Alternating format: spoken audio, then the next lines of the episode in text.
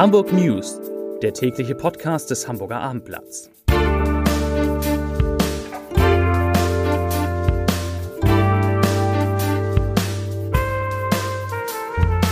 Moin, mein Name ist Lars Heider und heute geht es um einen Hilferuf aus den Notaufnahmen, der zu einem Streit zwischen Kliniken und Ärzten geführt hat. Weitere Themen. Die Pläne für das Gelände rund um den neuen Fernbahnhof Diebsteich stehen fest.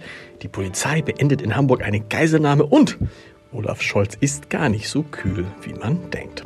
Dazu gleich mehr. Zunächst aber wie immer die Top 3, die drei meistgelesenen Themen und Texte auf abendblatt.de. Auf Platz 3 U1 gesperrt, wo am Wochenende Busse statt Bahnen fahren. Auf Platz 2 wo sich Hamburg soziale Probleme ballen. Und auf Platz 1 Häuser schon 11 Prozent billiger.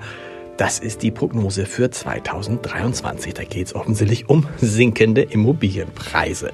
Und das waren die Top 3 auf abendblatt.de. Im Juni 2019 haben die scheidende Stadtentwicklungssenatorin Dorothee Stapelfeld und Oberbaudirektor Franz Josef Höhing erste Ideen für das Areal um den künftigen Fernbahnhof Diebsteich vorgestellt. Nun Mehr als drei Jahre später hat sich bei der Jury-Sitzung unter Leitung von Professor Jörg Aldinger zur Bebauung des ehemaligen ThyssenKrupp-Areals das Preisgericht für einen Entwurf entschieden.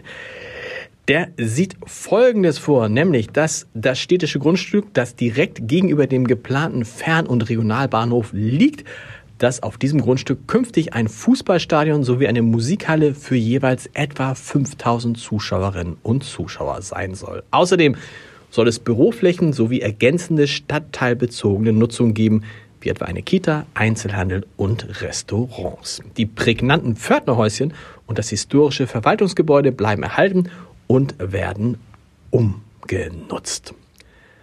Die Not der Notaufnahmen und der überlasteten Arztpraxen in Hamburg hat zu erheblicher Verstimmung innerhalb der Ärzteschaft und zu Verwerfungen zwischen den Krankenhäusern und der Kassenärztlichen Vereinigung, kurz KV, geführt. Der Krankenhauskonzern Asklepios hatte gestern eine Taskforce unter Leitung des Hamburger Senats gefordert, um die katastrophale Situation in den Notaufnahmen in Hamburg in den Griff zu bekommen. Der Chef des Ärzteparlaments der KV, Dirk Heinrich, hatte im Abendblatt die Bereitschaft der niedergelassenen Ärzte erklärt, daran teilzunehmen, wenn diese Taskforce sinnvolle Ansätze hervorbringe. Asklepios schlug außerdem vor, weitere Notfallpraxen der KV einzurichten und die Öffnungszeiten dort auszuweiten. Der Rettungsdienst solle außerdem diese Notfallpraxen anfahren, um dort Patienten zu versorgen, die, so hieß es wörtlich, absehbar einer ambulanten Behandlung bedürfen und nicht zwingend in eine voll ausgestattete zentrale Notaufnahme gehören. KV-Vorstandschef John Afful nannte die Asklepios-Aussagen nun weltfremd und unsinnig. Ich zitiere, was er genau sagte. Jetzt geht's los. Der Asklepios-Konzern soll bitte seine ureigenen Aufgaben selbst erfüllen und nicht versuchen, diese auf andere abzuwälzen. Die Behauptung, dass die Krankenhäuser die aktuelle Ausnahmesituation überwiegend allein stemmen würden, ist an Absurdität kaum zu überbieten. Die Öffnungszeiten in die Notfallpraxen seien bereits in den vergangenen Jahren massiv ausgebaut worden. Dass die Immobilienpreise 2023 um bis zu 5,6 Prozent sinken sollen, wie jetzt Grossmann und Berger bekannt gab, der Makler ist keine Überraschung mehr.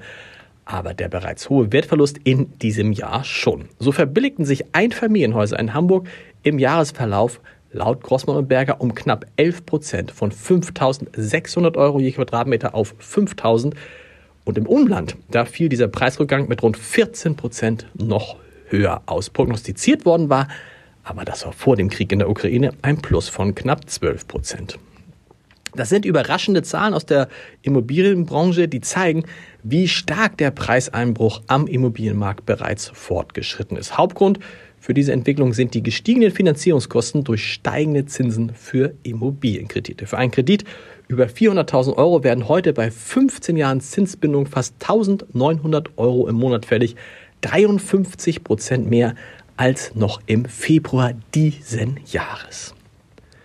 Eine 83 Jahre alte Frau ist heute Morgen bei einem Wohnungsbrand in einem Reihenhaus in Niendorf ums Leben gekommen. Wie die Feuerwehr mitteilte, ging der Alarm um 7.52 Uhr ein. Eine Dachgeschosswohnung in einer Reihenhaussiedlung am Nordalpinger Weg stand in Flammen. Die 83-Jährige sei während des Einsatzes leblos in der Wohnung aufgefunden worden. Und noch eine Polizeimeldung. Die Polizei hat im Phoenixviertel in Harburg eine Geiselnahme beendet. Dort war ein 33-Jähriger von einem Mann und dessen zwei Söhnen festgehalten worden, die 100.000 Euro von ihm forderten.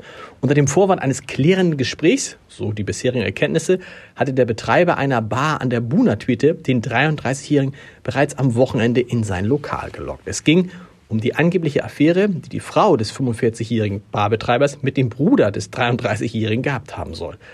In der Zeit soll die Frau dem Bruder 100.000 Euro gegeben haben. Das, Geld, wollte der Barbetreiber jetzt wieder haben, weil er es als Schulden ansah. Er rief den Bruder seines Opfers an und verlangte, dass dieser binnen 48 Stunden die geforderte Summe zahlt, damit die Geisel wieder freigelassen werden kann. Doch statt des Bruders rückte die Polizei mit einem Großaufgebot und gezückten Waffen vor dem Lokal an, befreite die 33 Jahre alte Geisel der bereits mehrere tausend Euro und ein Handy abgenommen worden waren. Die Täter, der Barbetreiber und seine beiden Söhne wurden noch im Lokal festgenommen. Zum Podcast-Tipp des Tages. Wer und wie vor allen Dingen ist Olaf Scholz?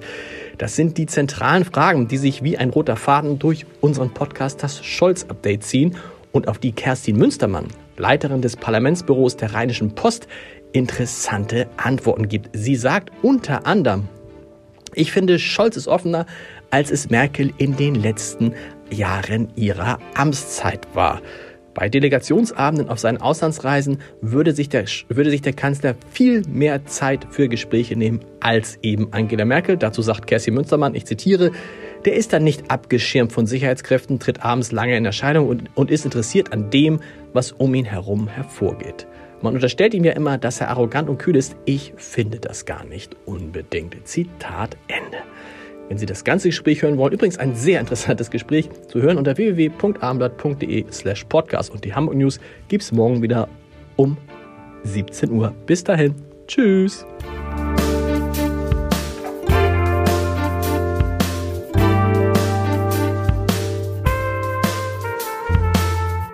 Weitere Podcasts vom Hamburger Abendblatt finden Sie auf abendblatt.de slash podcast.